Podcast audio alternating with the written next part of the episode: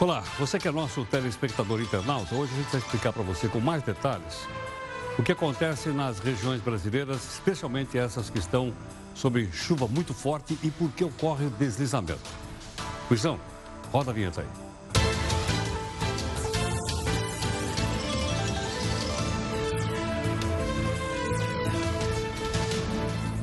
Bom, nós temos aqui o nosso anti-herói do Jornal da Record News, mas eu queria mostrar para você esse bilhete, olha só. Isso aqui é um bilhete de loteria, tá vendo ou não? Bilhete de loteria dizendo aqui, avião presidencial, está escrito em espanhol, logicamente, prêmio maior. O que é está acontecendo aqui? Isso aqui está acontecendo o seguinte, o presidente do México pegou o avião presidencial, que esse aqui é caríssimo, esse avião, e está querendo vender, dizendo que o que receber vai ser aplicado em equipes de médicos e hospitais do país dele. E aí é o seguinte, você pode comprar uma rifa. E se não conseguir vender, ele vai rifar.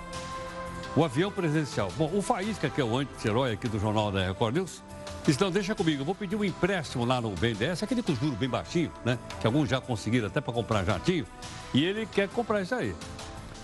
O presidente mexicano avisa o seguinte, se não aparecer ninguém para comprar, ele vai rifar o avião. Olha a rifa aí. Tá aí, ó.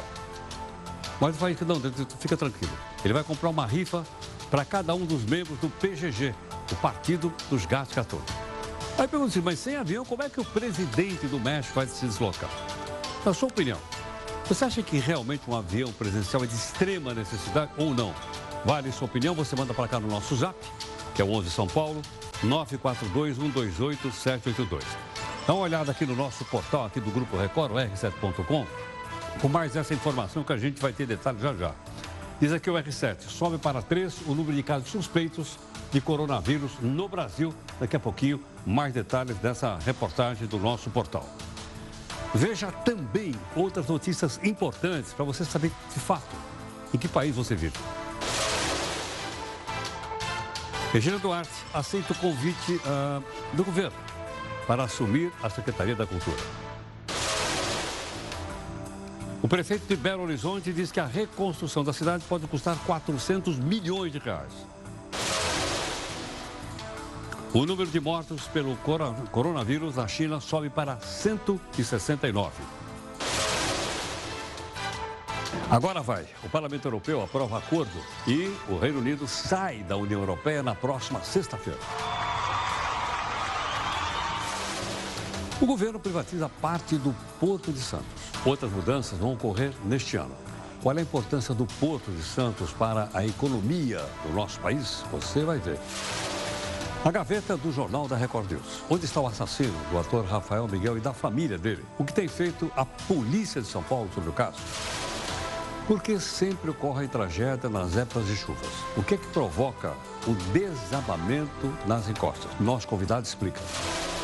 Nova fase do julgamento do pedido de impeachment de Trump. Senadores podem fazer perguntas, porém só por escrito.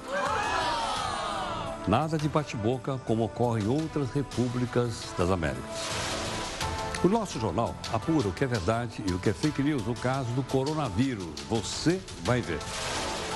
Concorra a uma bolsa para um curso oferecido aqui por nós. O tema: Como pegar uma sucuri carinhosamente na cidade. Meu Deus. A coisa está ficando feia na terra do Chapuli. O presidente do México vai rifar um luxuoso avião presidencial se não aparecer um comprador. Cada número custa 110 reais. O Faísca vai dar um lance. Bitucas e cigarros são as grandes vilãs das praias brasileiras. Tem um estudo aqui que aponta 200 mil bitucas a cada trecho de 8 quilômetros de praia.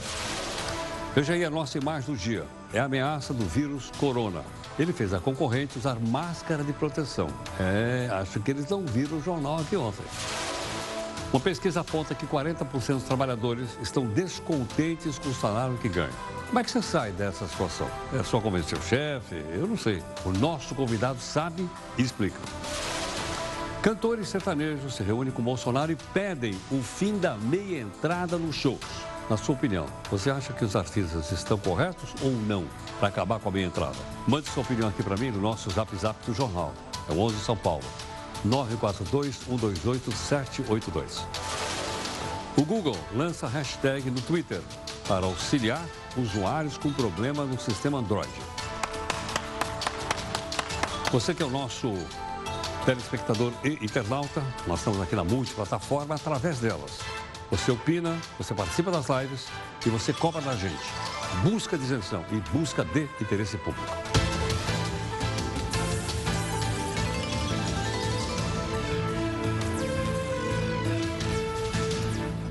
Olha, você pode acompanhar também o que vai acontecer no jornal todos os dias, às 8 horas da noite, nas nossas plataformas sociais, com a participação aqui da nossa equipe.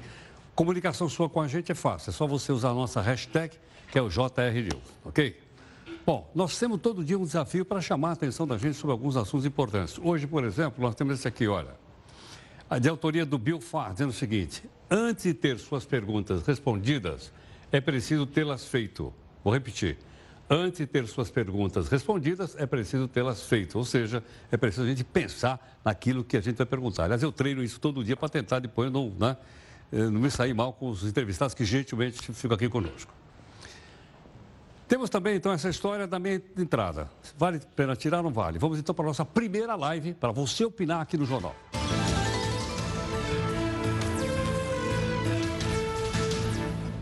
Agora não é mais namoro, agora virou coisa séria, virou casamento.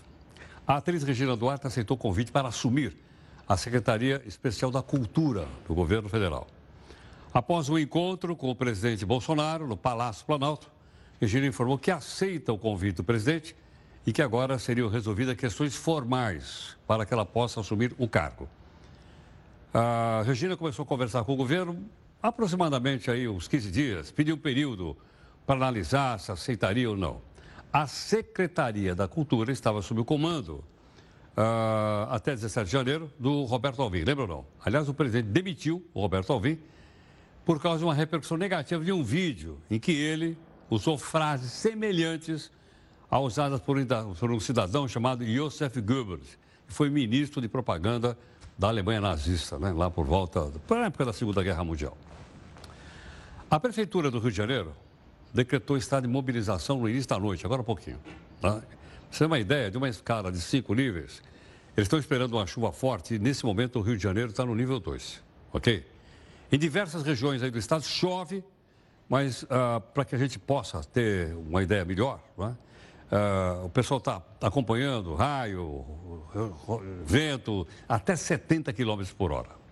Para isso, nós temos então aqui a participação também do nosso companheiro de Espírito Santo, para ter uma ideia da situação por lá. Rodrigo Schroeder. Rodrigo, como é que está a situação aí? Boa noite, Heródoto. Boa noite a todos. O Comitê de Crise, criado para acompanhar essa situação em Colatina, no noroeste do Espírito Santo, se reuniu na manhã de hoje. A previsão é de que o nível do Rio Doce continue baixando. O prefeito da cidade, Sérgio Meneghelli, informou que desde Valadares, o nível do rio já é menor e a tendência é de que ele baixe mais de um metro até amanhã. A cota de inundação do Rio Doce na cidade é de 6 metros e 20 e durante os últimos dias, esse nível chegou chegou a 7 metros e 89 centímetros. Apesar da baixa nas águas, a situação ainda é de alerta na cidade, pois há o risco de chuvas fortes.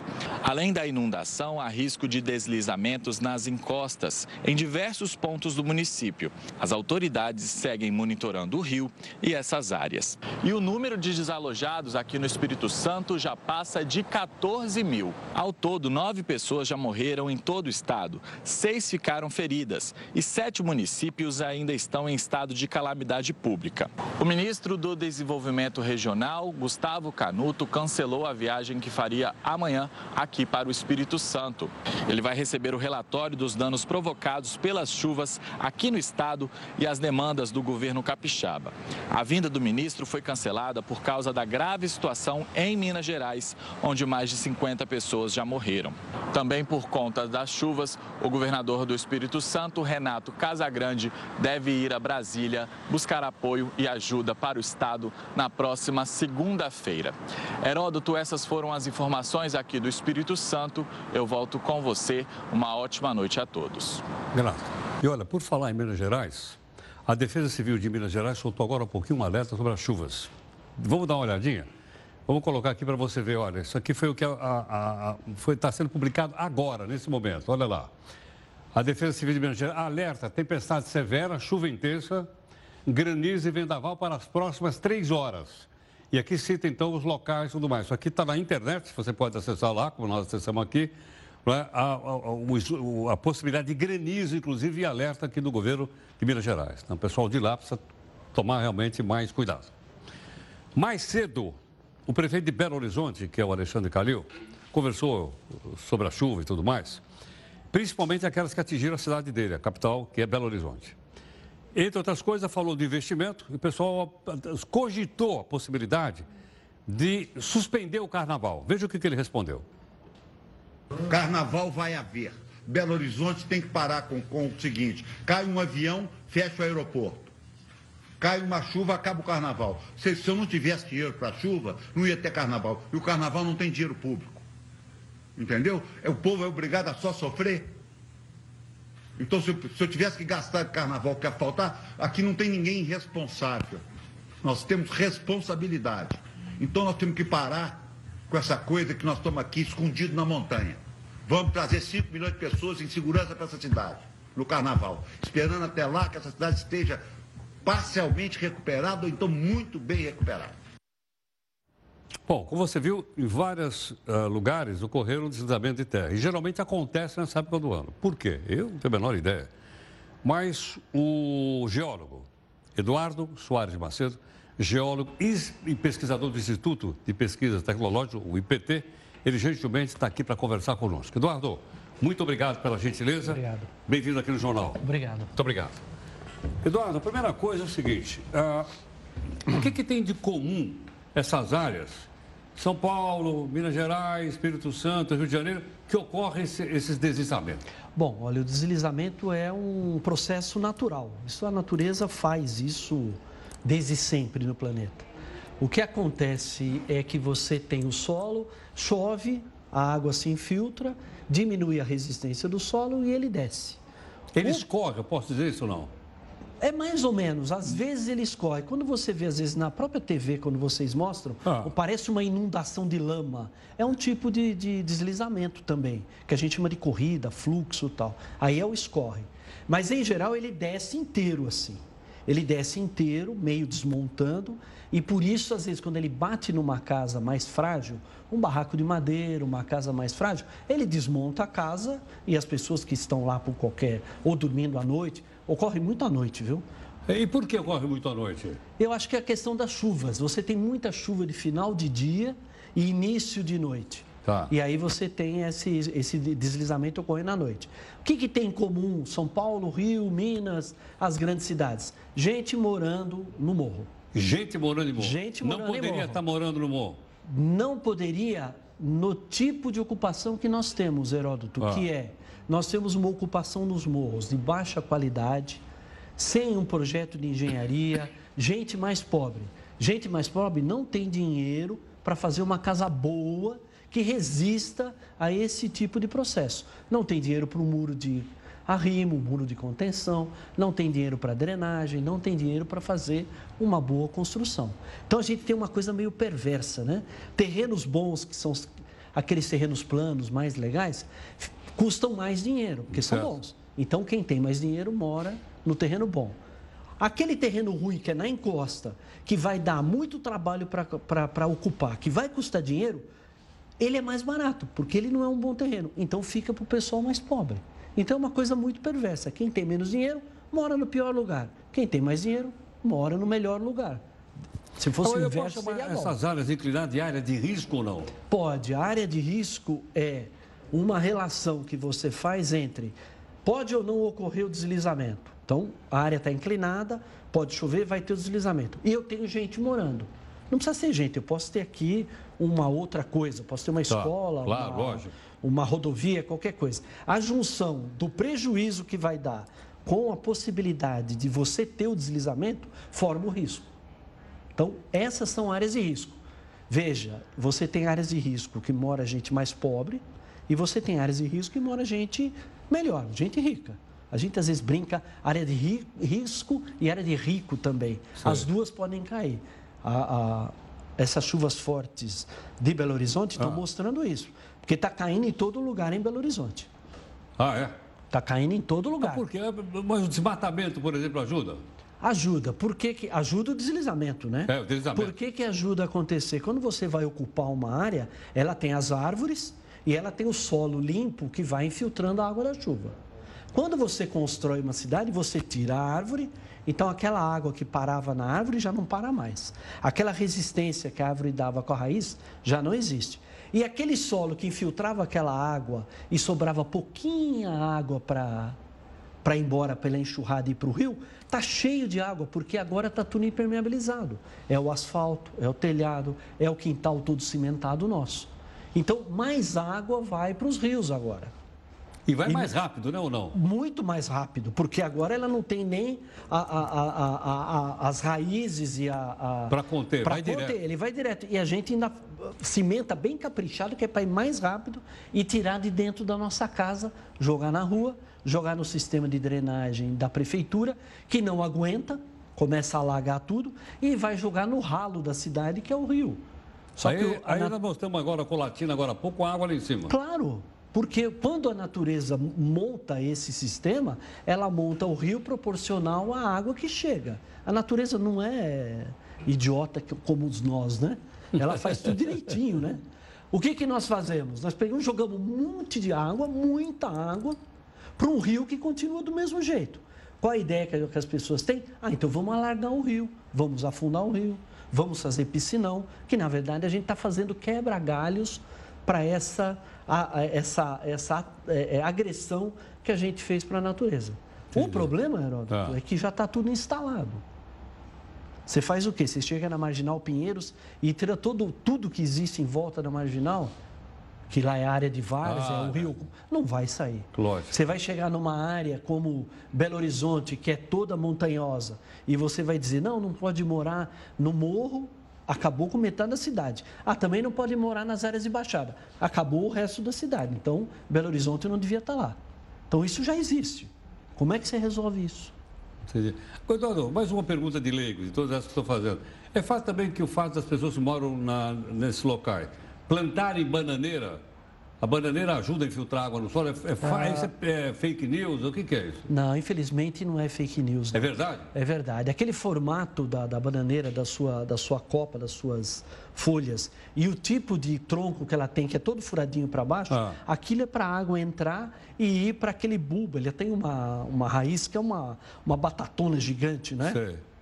E para atrair a água. Então a bananeira efetivamente aumenta a entrada de água no solo e umedece tudo. Bananeira não é bom em área de encosta. Ruim. A gente quando E olha, trabalha. passo por aí, vejo um monte de bananeira plantada. Ah, é lógico, é, é- é comida, né? É comida para vender. Então é bom e é fácil, porque você planta uma, dali a pouco você Tem tem, um um monte. de- tem É. um monte. Então é, é por isso que a gente tem essa quase tradição de plantar. E planta no morro, porque é mais fácil também, perto da casa das pessoas. A gente, quando trabalha com defesa civil, e nós trabalhamos constantemente, Sei. uma das coisas que a gente sugere quando chega numa área é tirem as bananeiras, porque vai aumentar, aumenta o risco E do qual é a reação deslizamento. das pessoas? Você fala, manda Ah, conta elas a ficam tristes, né? E você sabe que tirar uma bananeira não é fácil, porque ela vai brotando. Certo. Então é um trabalho Claro. longo. Então as prefeituras E como você cortam. muitas vezes é o alimento da família Alimento da é a família. caixa que ele vai vender ali na esquina. Mais ainda, né? Arrumar um dinheirinho. Tá difícil, né? Sei. Quer dizer que então essas coisas todas de uma ação muito mais efetiva do que essa que nós fazemos. É, o que a gente faz hoje muito forte é o atendimento de emergência. Tá. A gente é bom nesse negócio, né? Bombeiros, defesa bem, civil. A gente é bom nisso daí. A Belo Horizonte, vou te dar um exemplo bom. Belo Horizonte, ela tem um prêmio internacional de 3, 4 anos atrás, Ah. chama Prêmio Sasakawa, é o prêmio da ONU para as grandes experiências de eh, riscos do mundo. Belo Horizonte é um dos bons exemplos não de sabia como disso, funciona. Belo Horizonte tem um prêmio, a região de Campinas tem um prêmio da ONU também. Nós temos esses prêmios no Brasil, nós não somos, não somos ruins disso aí. Não, Mas precisamos nós divulgar. estamos longe ainda de, de Bom, mas resolver. De qualquer forma, precisamos divulgar. Estamos longe. Olha, não te- temos problemas com habitação. As pessoas não moram na beira de rio ou numa encosta ruim porque quer. Sem dúvida. Então, temos problemas de habitação. O problema da habitação vem anterior com a questão da renda. A renda vem da educação. A educação vem de lá É. e aí nós estamos falando de consertar o planeta. Certo? sem dúvida. Só que a gente precisa ir trabalhar pouco a pouco para ver, por exemplo, se os meus netos conseguem ver uma- essa situação resolvida. Talvez vejam. Talvez tá... veja, não tenho certeza. Vamos torcer. Eduardo, muito obrigado pela gentileza. Obrigado, eu que agradeço. Muito grato, muito obrigado. Bom, aí está de uma forma fácil, simples, sou absolutamente leigo também nesse assunto. Né? O geólogo Eduardo Soares Macedo conversando conosco, que ele é pesquisador do IPT, que eu conhecia muito, porque quando eu estudava na cidade universitária, eu ia almoçar lá no IPT. Opa! Ainda tinha restaurante lá. lá. Tem, faça eu, visita eu estudava, lá. Eu estudava na cidade universitária e ia almoçar Faça-nos uma visita. É, tá bom, muito obrigado. Você. Muito obrigado. Olha, a Petrobras e a Odebrecht estão brigando pela venda de uma outra empresa, que elas são sócias meio a meio, só para você entender, gigantesca, chamada Braskem. Escuta, afinal de contas, essa briga está em todo lado, por aí, o que isso representa? Você vai entender melhor aqui no texto da Damares Almeida. A Braskem é a maior produtora de resinas termoplásticas das Américas, é a maior produtora de polipropileno nos Estados Unidos. A empresa, que foi criada em 2002, atua no setor químico e petroquímico. A reputação da empresa foi manchada quando a Operação Lava Jato descobriu escândalos que envolviam o pagamento de subornos por parte da Braskem e da construtora Debrecht em troca de benefícios em contratos. Isso significa que a Braskem foi uma das envolvidas no escândalo conhecido como Petrolão, no esquema bilionário de corrupção dentro da Petrobras, que aconteceu durante os governos do ex-presidente Lula e Dilma. A Polícia Federal investigou cobrança de propina das empreiteiras, lavagem de dinheiro evasão de divisas e superfaturamentos de obras contratadas para abastecer os cofres de partidos políticos e funcionários da Petrobras. A gigante é o motivo de uma disputa entre dois sócios da empresa, a Petrobras e a Odebrecht. A Petrobras quer que a Braskem seja vendida imediatamente. Já a construtora Odebrecht, que está em recuperação judicial, defende a valorização da petroquímica. A princípio, a Odebrecht queria recuperar o valor de mercado da empresa e em seguida vendê-la em até 36 meses. O dinheiro seria destinado ao pagamento dos credores. O presidente da Petrobras, Roberto Castelo Branco, foi contra. No fim do ano passado, ele disse que quer que a parte que cabe à estatal seja vendida em 12 meses. A disputa piorou depois que a instabilidade em uma mina causou afundamento do solo em bairros e rachaduras sérias em milhares de imóveis em Maceió, Alagoas. A preocupação da Petrobras é que o caso e as baixas do setor provoquem uma desvalorização muito grande do valor de mercado da Braskem. Reflexos da instabilidade já foram sentidos quando as negociações para a venda à holandesa Lyondell Basel foram interrompidas. A previsão era que a venda fosse realizada por 20 bilhões de dólares. 2019 não foi um ano bom para a empresa. O valor de mercado da companhia diminuiu 40%. Entre janeiro e setembro, a lucratividade caiu dos 2,9 bilhões para 124 milhões de reais. Bom, nós vamos então aqui para a segunda live para você continuar opinando aqui na nossa edição do Jornal da Record News, você que é nosso telespectador e internauta. Então, Reis, vamos lá.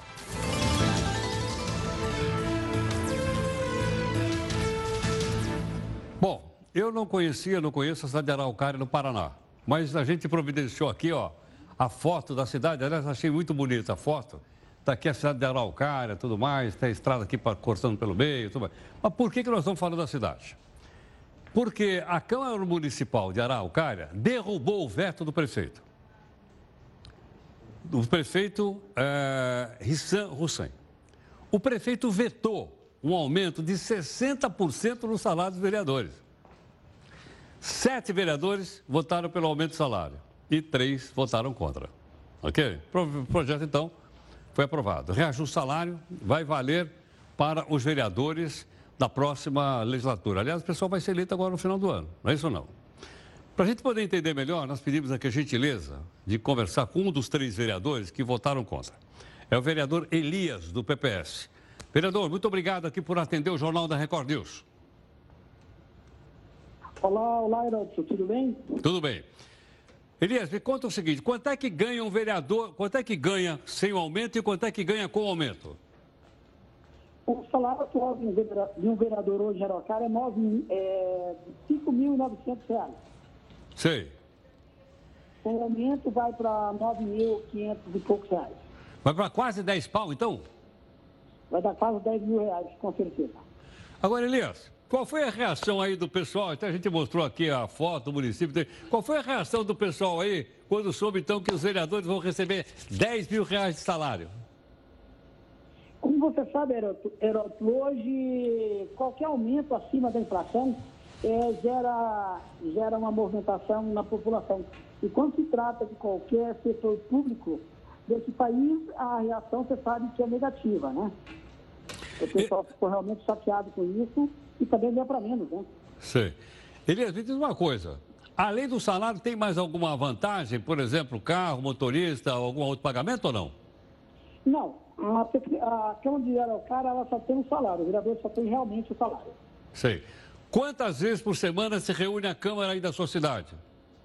Nós reunimos nas terça-feira, uma vez por semana, nas terças e nas quintas nós temos as comissões. Duas vezes por semana. É uma vez por semana? Duas vezes por semana? Duas, duas vezes por semana. Duas vezes por semana? Dez pau? 10 mil reais. Eu vou pegar o ônibus, estou indo aí, vou ser candidato a vereador. Olha, é, não é, não é um péssimo negócio. Eu sei que você, você não tem. é, você está brincando, né? Claro, Mas a realidade dura e crua é essa aí. Tá certo. Tá bom. Elias, muito obrigado, então, aqui pela sua gentileza em conversar aqui conosco. Viu, Heraldo? É, Diga. Eu gostaria de posicionar é, um dos motivos que eu votei contra, né? Ah, Então, vendo, a, a Câmara de Araucária hoje é uma Câmara desmoralizada. Nós tivemos na gestão passada 11 vereadores presos, nós tivemos um prefeito, os vice-prefeitos presos e secretários também. Então, o momento dessa Câmara é de restabelecer aí e ganhar credibilidade e fortalecer esse município perante aí a, a sociedade, perante os nossos munícipes. Então, Perfeito. um dos motivos que eu votei com o prefeito foi esse, entendeu? entendi. Eu, sou, eu também sou empresário aqui, gerando mais de 250 empregos diretos na cidade.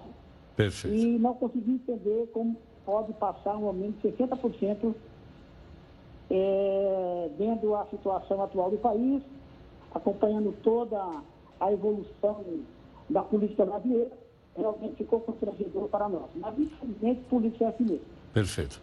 Elias, muito obrigado pela gentileza. Elias, vereador da cidade, então, conversando conosco, de Araucária, no Paraná, e o salário, então, subiu de 6 para 10 mil reais.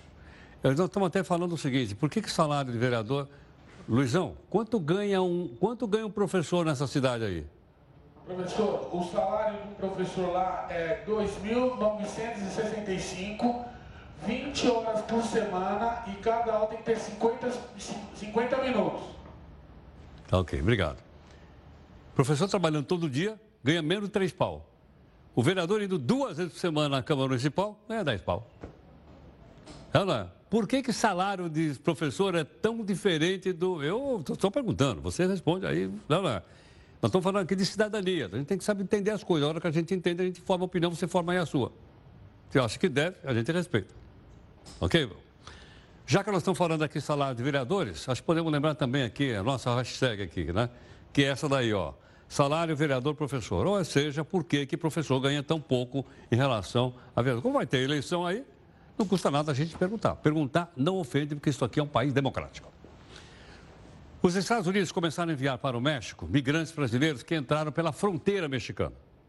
Por aqueles coiotes, que são os caras que recebem para colocar a pessoa lá dentro dos Estados Unidos e às vezes termina em tragédia. As informações aqui vieram do Departamento de Segurança americano. O governo de lá decidiu fazer o envio por causa do aumento do número de cidadãos brasileiros nos Estados Unidos. A quantidade triplicou brasileiros em apenas um ano. Ok ou não? Bom, mais uma explicação interessante aqui para gente. Quando você fala em grandes marcas de automóveis, logicamente surgem a Honda, Kia, é uma opção. Mas aquelas tradicionais americanas, que foram as grandes, tomaram conta do mundo pela primeira vez, tem aqui no Brasil, vamos citar duas, a Ford e a GM. Muito bem. Você vai dizer, mas o que, que essas duas marcas têm em comum? Elas estão sendo passadas para trás e hoje o valor de mercado das duas somadas não bate uma outra montadora que pouca gente conhece no Brasil. Por isso a gente está explicando para você. Chama Tesla, que agora é a segunda maior montadora de carro do mundo. Mas como é que essa tal de Tesla, que eu nem sabia o nome dela, chegou a essa situação? Vamos entender aqui no texto da Amanda Alves. Se no começo dos anos 2000 alguém dissesse que uma empresa revolucionaria o transporte com carros elétricos, provavelmente ninguém acreditaria. É que naquela época o público não se interessava nesse tipo de veículo e a produção de baterias de longa duração era uma realidade muito distante. Além disso, existia uma pressão do mercado que estava totalmente focado nos combustíveis fósseis. Mas um nome foi importante para que a Tesla virasse um grande nome do automobilismo: Elon Musk. Em 2004, ele investiu fortemente na empresa. Não é à toa que Musk se tornou não só presidente do conselho, como CEO da empresa. Foram anos de laboratório até a estreia. No começo, a Tesla pegou emprestado um modelo de outra empresa para fazer alguns testes. E foi nesse carro que a Tesla desenvolveu um sistema próprio de eletrônica, motor e conector de recarga, ou seja, quase tudo era desenvolvido do zero ou adaptado pela própria empresa. Assim, a Tesla não precisava pagar patentes e licenciamentos para outras marcas. Outra explicação é que a empresa nunca estava satisfeita com o desempenho dessas tecnologias emprestadas. O Roadster foi o primeiro modelo fabricado pela marca de carros elétricos e oficialmente revelado ao público só em 2006. E era só o começo. O investimento em carros elétricos e autônomos fez a Tesla se tornar uma das maiores montadoras dos Estados Unidos e uma das mais importantes do mundo. Apesar de ainda ocuparem uma fatia muito pequena do mercado em relação ao total de carros vendidos anualmente, os elétricos entram cada vez mais no radar das grandes marcas. Não é à toa que a empresa ultrapassou na última semana, pela primeira vez, o valor de mercado combinado da General Motors e da Ford. Motivo? A Tesla olha para o futuro. Os analistas estão trabalhando com uma expectativa futura no mercado. Ou seja, se o mercado automotivo se eletrificar para valer, como vem acontecendo na Europa, se a direção condução autônoma se concretizar, a Tesla vai decolar. Os principais analistas financeiros já apontaram para uma mudança radical e positiva no balanço do último trimestre do ano passado da Tesla o que não evitará o prejuízo da marca, mas com sinais de que 2020 poderá ser o primeiro ano de lucratividade, lucratividade da marca, pois afinal de contas, diferente das outras montadoras, a Tesla já nasceu enxuta, elétrica e com pensamento futurista. Ou seja, o período de bonança da montadora deverá ser agora. Talvez esse seja o segredo: olhar para o futuro.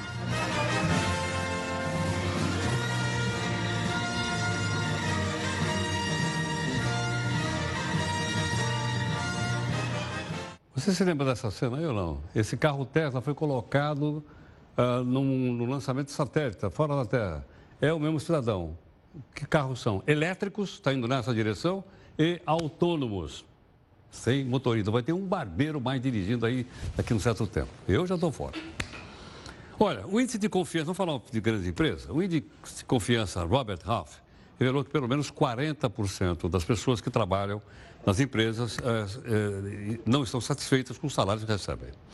A Daniela Silva, que é diretora-geral da Drive RH, está né, tá aqui gentilmente conosco. Acho que pedir, pedir aumento de salário todos nós queremos.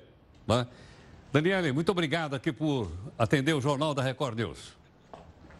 Obrigada a você pelo convite. Boa noite, Heródoto. Boa noite, audiência aí do Record News. Daniela, você acha que o melhor jeito de eu pedir um aumento de salário eu fazer um buquê de flores e ir lá na sala do chefe e falar, ô chefe, eu tenho aqui um buquê de flores para você. É, na verdade não, né? Quando o profissional ele está buscando um aumento salarial, é importante ele considerar alguns fatores, como por exemplo, quanto tempo ele está na empresa, né? O ideal é que ele espere dois anos no mínimo para poder pedir realmente um ajuste salarial. É, porque é importante pedir esse ajuste logo ser aceito, né? não ficar aquele clima de o, né, o chefe não quis, não aprovou. É, e também é, a melhor forma de você pedir né, um aumento salarial é mostrando resultados concretos para a empresa em um médio e longo prazo. Então não adianta ficar só agradando o chefe, tem que dar resultado. Outra coisa que eu ia te perguntar. E fazer, por exemplo, um curso de aperfeiçoamento, à noite saio daqui, vou à noite estudar, aí eu volto lá e mostro, olha, estou fazendo esse curso. Então isso me ajuda também a melhorar meu salário ou não? Então, é assim.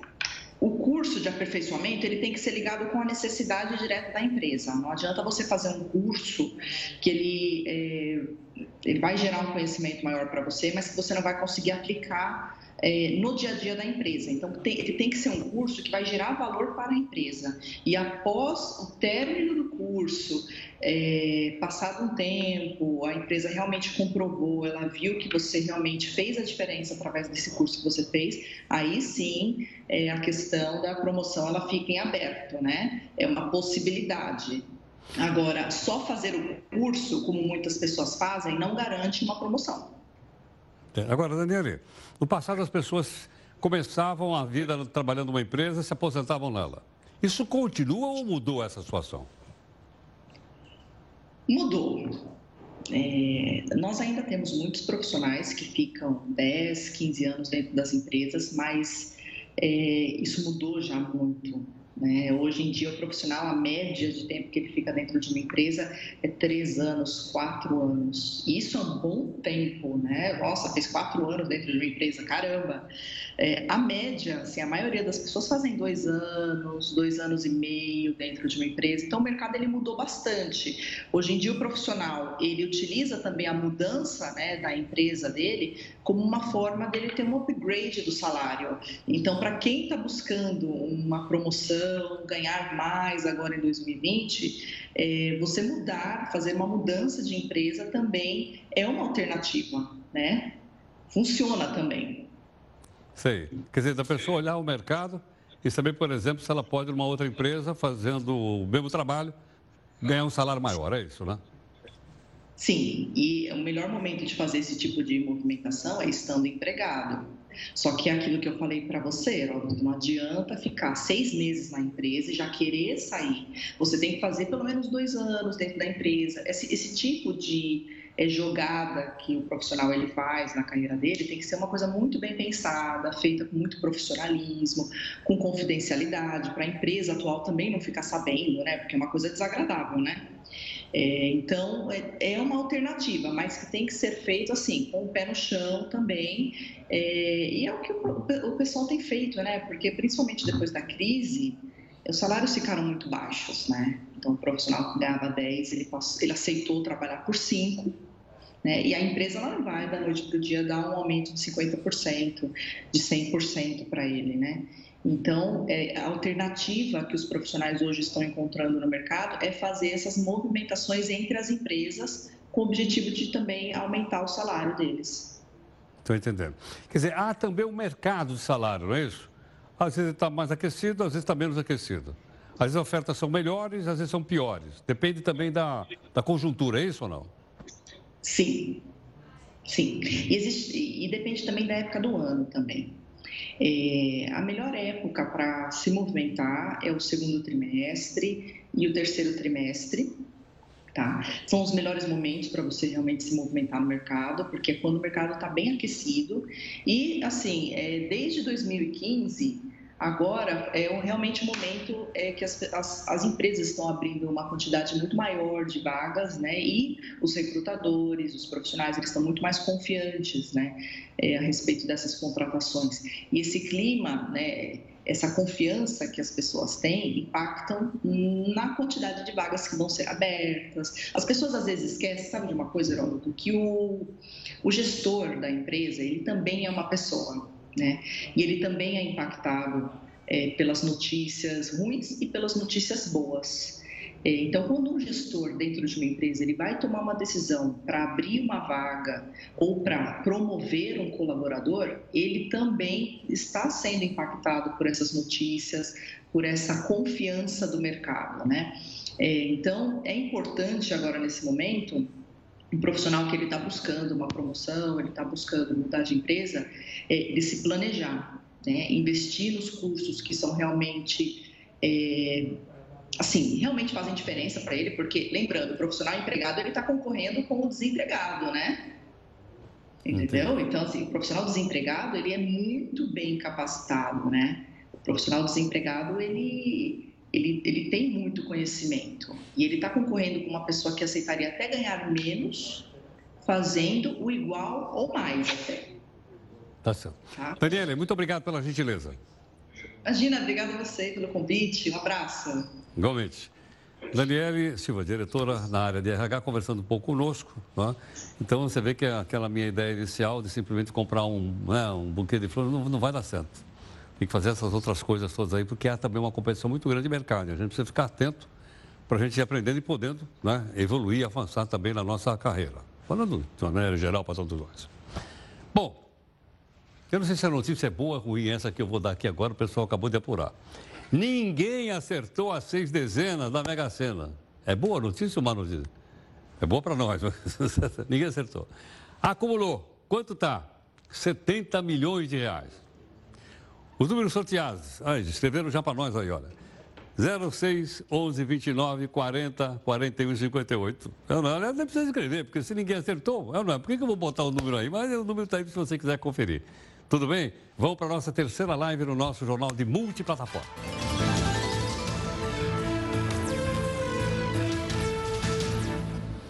Olha, a equipe aqui do jornal entrou em contato com quem está na China para saber como é que está a situação, para a gente atualizar os dados que você acompanha o dia inteiro aqui na nossa Record News de novo em relação ao coronavírus. A Cristine Marotti, do perfil China na minha vida, ela está em Xangai e contou como o governo chinês está lidando com o vírus. Né? Nós temos então aqui, para mostrar ou não, olha lá. Ela diz assim: olha, atenção ao seguinte, veja bem, ela está em Xangai, na China. Ninguém está morrendo nas ruas. Não há filas nem brigas nos supermercados. Não há falta de medicamentos e nem de atendimento. O governo realmente está sendo pontual e agindo com responsabilidade. Ela que verificou isso aqui para a gente, olha lá. Tá? Ela que é brasileira e mora na cidade de Xangai, na China. Portanto, o governo chinês, me parece, a impressão que eu tenho, é? é de que está sendo muito ativo e muito eficiente nessa pandemia que a gente explicou para você onde que significava isso. Tudo bem? Outra coisa, o número de mortos por causa desse coronavírus na China subiu.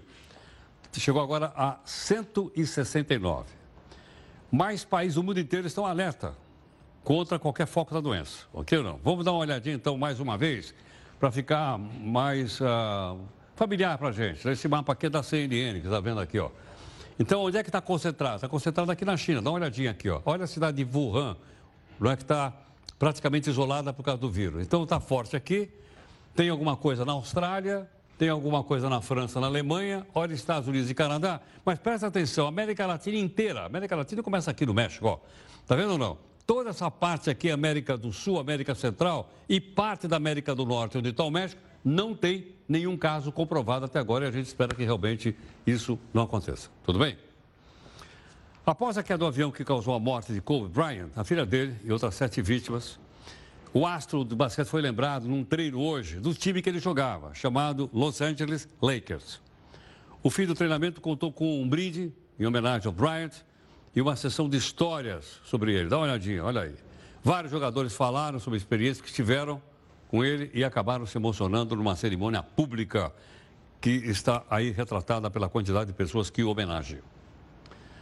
O detalhe, o Google anunciou que a partir dessa semana vai começar a usar o Twitter como ferramenta para ajudar os usuários que tiverem problema com o sistema Android. Basta que a pessoa escreva no Twitter sua dúvida ou reclamação e acrescente aí aquela hashtag Android Help. Android me ajude. A equipe Google vai ajudar com questões como identidade, autenticação da conta e por aí afora, para você poder é, ter mais acesso à rede social, inclusive para acompanhar o jornal, que também é transmitido no Twitter, né, naquela plataforma chamada. É Submarino? Não, Periscópio. No Periscópio, nós estamos lá também.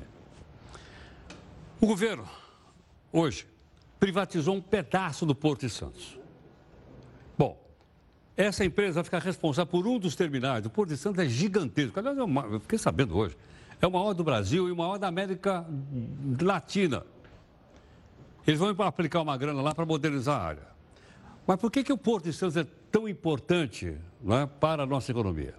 Afinal de contas, para a gente poder entender um pouco melhor a nossa economia, você acompanha aqui no texto da Jéssica Veloso. Você com certeza já deve ter usado a expressão ganhar rios de dinheiro, não é mesmo? Mas no caso dos portos, a expressão mais coerente seria mar de dinheiro. No caminho do mar, está um patrimônio que alavanca e muito a economia do país. O setor portuário é importantíssimo para o Brasil. Dados divulgados pela Agência Nacional de Transportes Aquaviários mostram que no ano passado, mais de um bilhão de toneladas de cargas foram movimentadas em portos públicos e privados no Brasil. E só para se ter uma ideia do que esses terminais representam para a economia, dos 47 bilhões de reais que o Brasil exporta para a China, 98% são transportados via mar. E entre os portos públicos brasileiros está o famoso Porto de Santos. Ele é o maior complexo portuário da América Latina. O Porto de Santos movimenta cerca de um terço da balança comercial do Brasil, ou seja, mais de 100 milhões de toneladas de cargas por ano. Por lá, passa de tudo que você pode imaginar: trigo, suco de laranja, carro, gasolina, são milhares de itens. Apesar de ser público, agora a iniciativa privada, mais precisamente a empresa Hidrovias do Brasil, é quem vai cuidar do terminal de fertilizantes e sal do Porto de Santos. Somente este terminal conta com 29 mil metros quadrados. A previsão é que a empresa invista mais de 219 milhões no terminal. Ao defender a concessão, o governo cita o atraso tecnológico na maioria dos portos públicos do Brasil.